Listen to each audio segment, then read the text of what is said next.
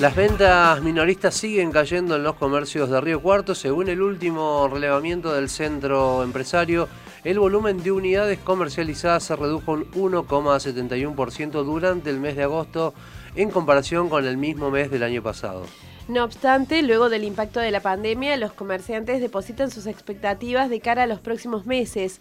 El CESIS destacó la mejora de las proyecciones pese a la caída en las ventas que volvieron a registrarse en agosto. Para hablar sobre este tema y sobre esta situación ya estamos en comunicación con el gerente del CESIS, Diego Cambría. Diego, ¿cómo te va? Muy buenos días. Javier Sismondi y Susana Álvarez te saludan desde Noticias al Toque. ¿Qué tal? ¿Cómo estás, Javier? ¿Cómo andas? ¿Cómo estás, Susana? ¿Qué tal? Muy buen día para todos. Buen día, buen día, Diego. Eh, en el informe que realizaron desde el CESIS, señalan que solo siete sectores de la actividad se salvaron de la caída en el nivel de ventas.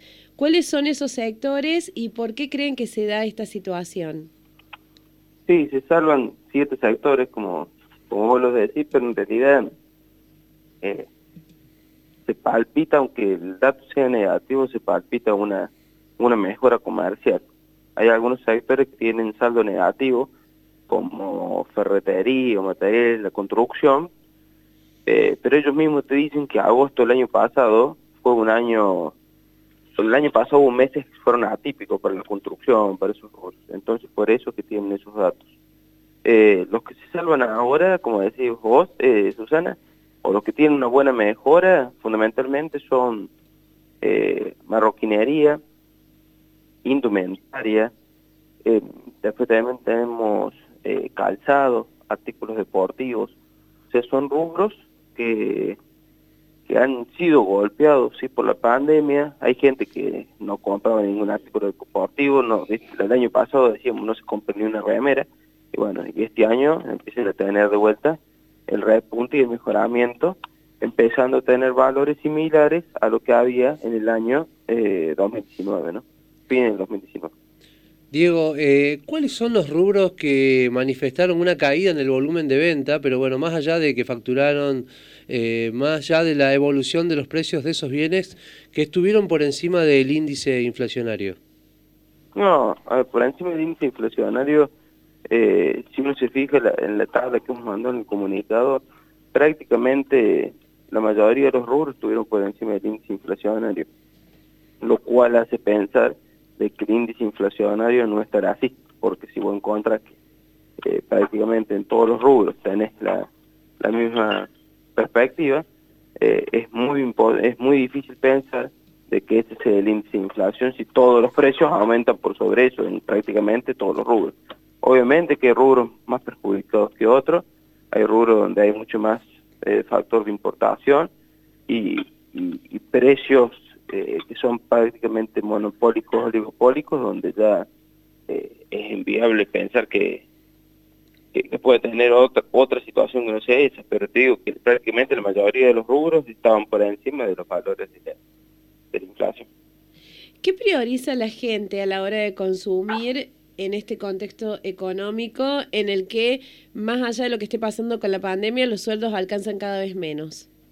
Sí, he hecho eh, últimamente no lo estamos publicando, eh, pero cada vez la gente consume más con tarjeta de crédito, eso sí se ve. Lo que prioriza a la hora de consumir es pagar en cuotas, esa es la realidad, pero eh, hace seis años atrás, como hablamos con un comerciante de ciudad, podía pagar un par de zapatillas en, en efectivo, ahora no hay otra posibilidad que no sea con tarjeta de crédito, o sea, esa es la realidad. así que bueno, fundamentalmente es eso. Eh, y prioriza las necesidades que va teniendo. Eh, la sustitución de lo que ya se necesita, eh, el cambio, y, bueno, no, se compra por comprar, o sea, eso es lo que vamos. Eh, las ofertas son ofertas y funcionan mientras que sean megas ofertas, si no, la gente no se avalancha a comprar algo por compra. Diego, bueno, los comerciantes tienen expectativas, sobre todo en este contexto, que, los meses venideros van a repuntar las ventas y sobre todo con respecto eh, al mismo periodo del año anterior. Eh, ¿Qué análisis hacen ustedes?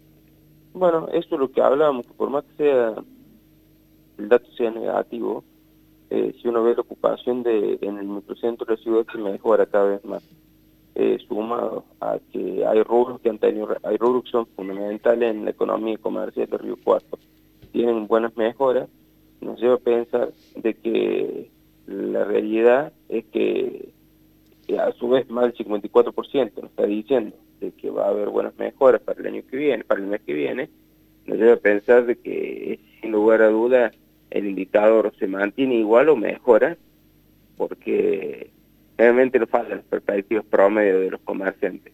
Eh, y se está viendo eso eh, hoy. Sí o sí, primero, vale aclarar, yo le había dicho unos de ustedes sí o sí va, a mejorar el mes que viene. Eh, y tienen que mejorar por un por dos dígitos. ¿Por qué? Pues el año pasado, en septiembre, Río Cuarto estuvo cerrado. 15 días.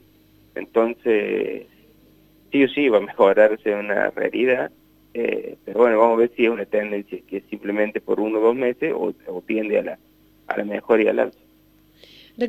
Que, mejore no significa, sí. a ver, quiero que, que, que mejore no significa que estén todos muy bien. Significa que estamos empezando a llegar a valores del 2019. O sea, eso es lo que eh, lo que hay que hablar. No es que, uh, se están haciendo millonarios ahora. Hay sectores que, que llevan tres años caídas que se hace inviable en algunos casos. Y teniendo en cuenta esto y la necesidad de, sí, de, de, crecer, esta liberación de restricciones que amplían el horario laboral de las actividades relacionadas con el esparcimiento y la gastronomía y aparte que flexibilizan en muchos aspectos, ¿qué incidencia crees que va a tener en la actividad económica, eh, comercial y de servicios? Mientras tanto, eh, los niveles de, contagio y de, de, la gente, de todos nosotros, eh, no aumente, se genere alguna ola nueva que genere cierta incertidumbre, yo creo que va a ser buena. Eh, sin lugar a dudas, la gente se va a volcar. Eso es, es indefectible, y lo cual la actividad económica se va, eh, más en algunos rubros muy golpeados como en la gastronomía, yo creo que se va a mejorar. Sin lugar a dudas, sin lugar a dudas. Y eso trae mejoras de otros sectores, porque eso genera un mozo, genera un cocinero, un ayudante de cocina, un empleado nuevo, uno que todavía ha estado suspendido, que ha estado sin trabajo, y eso genera una reactivación por otro lado, va a ser una cadena que otro consume, otro vende más, un comerciante vende más que eso, otro, ¿me entendés? es una cadena. Recordamos que, estamos... en un pozo el dinero. Claro. Recordamos que estamos en comunicación con el gerente del CESIS, Diego Cambría. Digo, bueno, ayer el gobierno de Córdoba lanzó otra edición del Ofertón, edición Día de la Madre, que es, bueno, es una iniciativa que brinda igualdad de exposición eh, a todos los comercios de la provincia y los potencia a nivel nacional. Eh, ¿Qué expectativa genera? Bueno, ¿ha sumado en la edición anterior en el movimiento económico de los comercios y empresas de la ciudad? Sí. Eh, yo creo que el Ofertón es, muy, es una iniciativa que es muy buena a nivel de la Secretaría de Comercio pendiente del Ministerio de Industria, Comercio y Minería de la provincia. Eh, y como hablábamos la vez pasada con el, con el secretario, eh, desde CESIS y desde el a través de FEDECO, eh, lo bueno será a, ver o que más comercios se adapten con plataformas de, de venta online, que lamentablemente no todas la tienen, o que desde eh, las plataformas que se tienen desde el ofertón, otros comercios pueden empezar a colgar online sus su, ventas. Si vos, vos comercio no tenés carrito, no podés eh, entrar al ofertón. Claro. Pero sí se ha visto, eh, si uno ya no tiene como comercio un carrito de venta, por ejemplo en Río Cuarto, lo tiene, por nombrar algunos comercios, disculpen si puede nombrar, pero lo tiene ejemplo, lo tiene Reinas y Princesas, lo tiene Galo en 30, lo tiene Piel Nativa. Algunos ya tienen carritos propios de venta, como negocio. No que venden por Facebook, por Instagram, sino tienen un carrito de venta en su página web.